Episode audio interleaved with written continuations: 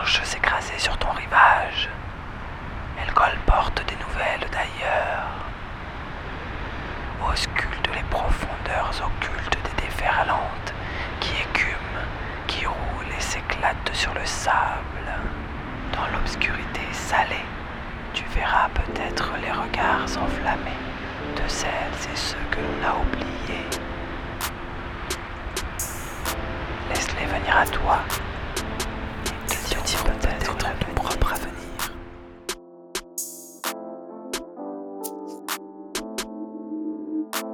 Bonjour et bienvenue. Vous écoutez L'actu des oubliés.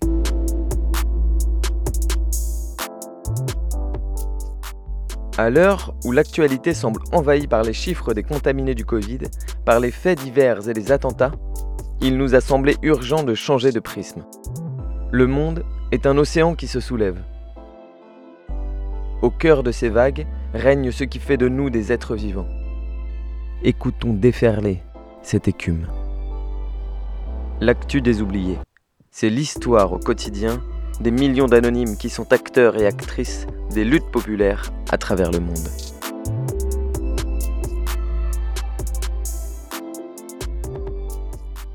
Tandis que s'est tenu le procès de l'assassin de George Floyd à Minneapolis, des milliers de personnes défilaient face à un impressionnant dispositif policier. Focus cette semaine sur les luttes contre les violences policières et les lois qui les accompagnent. En Angleterre, Sarah Everard a été kidnappée et assassinée début mars par un policier. Ce féminicide a aussitôt provoqué une vague de témoignages sur les réseaux et une réaction dans la rue. Le vendredi 12, une veillée organisée en son honneur a été durement réprimée par la police londonienne. Les femmes qui se recueillaient ont été traînées au sol, intimidées et agressées. La chef de la police a utilisé le prétexte de la lutte contre le Covid pour justifier cette violence. Mais dimanche 14 et lundi 15, des milliers de personnes sont descendues dans les rues, avec le mot d'ordre Nous sommes assassinés par ceux qui prétendent nous protéger. Le mouvement naissant s'insurge à la fois contre les violences sexistes et la violence de la police. Au moment où une loi visant à renforcer les pouvoirs d'intervention policière lors des mobilisations est débattue au Parlement. L'occasion de réclamer, dans le sens opposé de cette loi, une réforme radicale, voire une abolition totale de la police. De manière plus générale, le fait que ce soit un policier qui ait kidnappé et tué Sarah Everhart est mis en lien avec la répression qui grandit, particulièrement contre les femmes et les communautés racisées. La junte est de retour. Ce cri a résonné partout en Grèce les 13 et 14 mars. En pleine lutte contre la réforme de l'université, des milliers de personnes sont descendues dans les rues pour dénoncer l'extrême violence de la police. Athènes, le mot d'ordre circule. Exarchia n'est plus seul. Le quartier historique de la lutte a été affaibli par les différentes offensives du pouvoir depuis 2019. Mais récemment, il est rejoint dans la révolte par les quartiers qui l'entourent, à commencer par Néa Smyrni. Dans ce quartier réputé calme, le dimanche 7 mars, un homme est tabassé par quelques policiers en uniforme, parce qu'il venait en aide à une famille qui se faisait verbaliser dans le cadre du confinement. La scène est filmée et fait le tour des réseaux. Le mardi suivant, dix mille personnes se réunissent sur la place de Neasmirny. Ils marchent derrière une banderole qui clame Les parcs sont faits pour se promener et non pour entendre J'ai mal. Dans la soirée, le cortège est attaqué par les policiers motards, réputés pour leur barbarie. Mais cette fois, la foule se défend. Elle les met en fuite, en tabasse quelques-uns et prend finalement d'assaut le commissariat. La réponse à la violence policière a été si puissante qu'elle a été une déflagration dans tout le pays. Deux univers parallèles se révèlent brutalement. D'un côté, le Premier ministre s'insurge contre ces émeutiers qui ont presque assassiné un policier. Ces déclarations passent en boucle à la télé. De l'autre, des images arrivent en masse sur les réseaux. On y voit les policiers ratisser le quartier à la recherche d'activistes, défoncer des portes d'immeubles au hasard et appeler au meurtre de militants. Ils s'encouragent entre eux. On va en finir avec eux, on va les tuer le mensonge des médias de masse vole en éclats face à la déferlante d'images sur les réseaux. Et ce, à un moment où le contexte social est déjà explosif. Le confinement dure depuis le 7 novembre. Et globalement, le gouvernement entretient un climat délétère en réprimant avec une violence extrême toute manifestation, en quadrillant des quartiers où sont censés se tenir des assemblées générales, en allongeant la durée du service militaire, ou encore en passant une loi pour censurer la musique. Il y a la lutte des étudiants contre la réforme des universités, qui vise justement à créer un corps spécial de la police dans les facs. Le milieu anarchiste est en éveil à Athènes, en soutien à Dimitris Kofoudinas, un anarchiste membre d'une organisation dite terroriste, condamné à la prison perpétuelle et qui est en grève de la faim jusqu'à dimanche dernier. Des rassemblements se tiennent presque chaque soir depuis un mois, et les nuits athéniennes sont pâmées de destruction de banques ou d'inscriptions sur les bâtiments de l'État. Suite au mardi 9 mars, partout en Grèce, des groupes locaux se sont activés à l'appel du quartier Neasmilni. Une stratégie déterminante est mise en place. Au lieu de se rassembler toutes et tous au cœur d'Athènes, chaque localité appelle à se réunir sur place, au pied de son immeuble, pour réclamer son droit à l'espace public et son rejet de la présence policière dans le secteur. Bien souvent, les marches ont atteint une densité jamais égalée depuis la crise de 2010. Et voilà ce qui est véritablement revenu l'espoir de pouvoir lutter malgré tout contre ce gouvernement néolibéral et fascisant. De pouvoir se relever de la trahison de 2015, quand Tsipras avait finalement accepté l'austérité imposée par l'Europe. De Thessalonique à la Crète, les discussions se sont animées, des secteurs se sont retrouvés dans la rue, et les luttes ont convergé, si bien que ce 17 mars, les Athéniens et Athéniennes sont encore descendus en masse pour soutenir la marche des soignantes. Peut-être une belle histoire qui commence.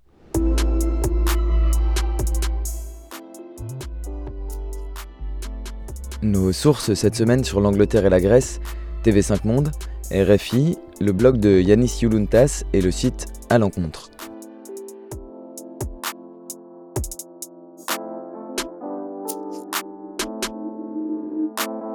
En France, la colère des banlieues contre les violences policières ne faiblit pas.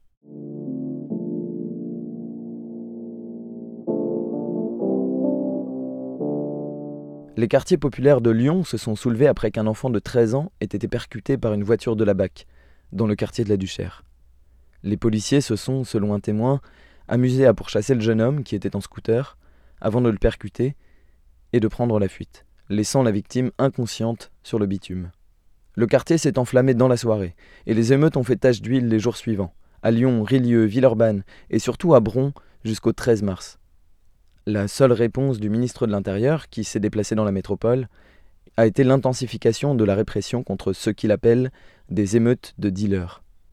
Sauf que, comme le rappelle sur France 3 Sébastien Roche, chercheur en sciences politiques au CNRS, il n'y a pas de lien entre la géographie du trafic de drogue et la géographie de l'émeute. Ce n'est pas deux choses qu'on peut associer.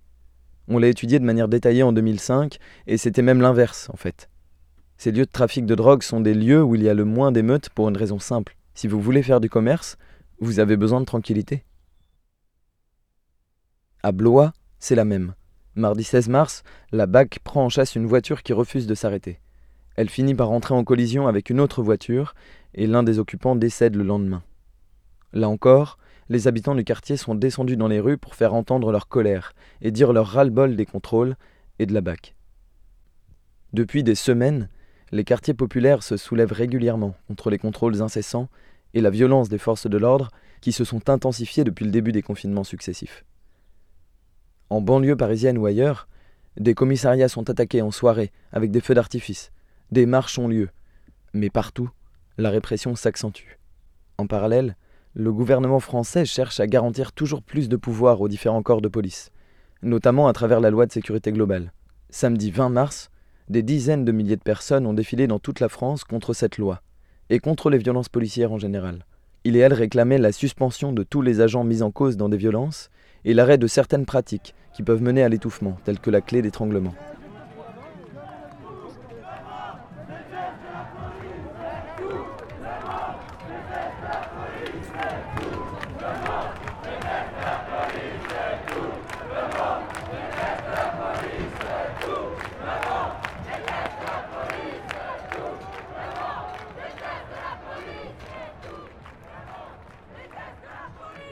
Partout dans le monde, les luttes se poursuivent en ce mois de mars. En Birmanie, bien entendu, au Sénégal, mais aussi au Liban où un blocage du pays est mis en place après une nouvelle dévaluation de la monnaie. Les Turcs ont encore manifesté samedi 20 mars, après la décision d'Erdogan de quitter la Convention européenne contre les violences faites aux femmes. En Inde, la grève générale se profile, alors que les paysans en sont à leur quatrième mois d'occupation du périphérique de la capitale. En Colombie, trois communautés paysannes de la province d'Antioquia se sont soulevées avec le mot d'ordre Oui à la vie, non au forage, pour exiger l'arrêt des mines voisines qui polluent lacs et fleuves voisins. Au Paraguay aussi, où la population manifeste quotidiennement contre la gestion catastrophique de l'épidémie de Covid et contre la corruption du gouvernement. Tout a commencé avec une grève des médecins les 4 et 5 mars. Deux jours qui ont suffi à faire démissionner le ministre de la Santé. Dès cette annonce, des milliers de personnes sont descendues dans les rues, exigeant la démission de l'ensemble du gouvernement et le procès du président pour corruption. Depuis lors, des manifestations quotidiennes ont lieu dans les grandes villes du pays, en particulier dans la capitale Asunción. Le président conservateur, dont le parti est au pouvoir depuis 1954 presque sans interruption, a remanié son gouvernement, mais refuse de quitter ses fonctions. La principale critique est la gestion catastrophique de l'épidémie, mais la fronde est désormais plus large que ça. Le mouvement a explosé après des mois de colère contenue les hôpitaux paraguayens sont si débordés que nombre de personnes doivent obtenir des médicaments sur le marché noir, économie parallèle qui profite à cette même élite. En parallèle, les plus fortunés peuvent se faire soigner dans de grands complexes privés où rien ne manque. L'État a sauvé durant la crise de grandes entreprises, a soutenu les propriétaires terriens, mais n'a renfloué ni les hôpitaux, ni les écoles, ni les travailleurs et travailleuses.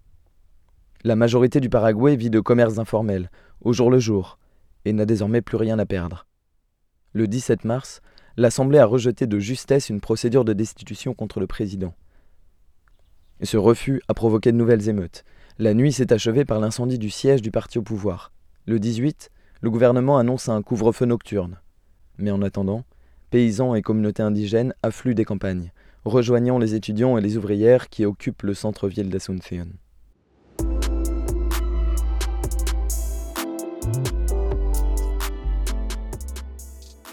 Nos sources cette semaine, les blogs de Mediapart pour l'Inde et la Turquie, le journal L'Orient le Jour pour le Liban, ou encore le blog d'Alain Berthaud pour l'actu des luttes à l'international.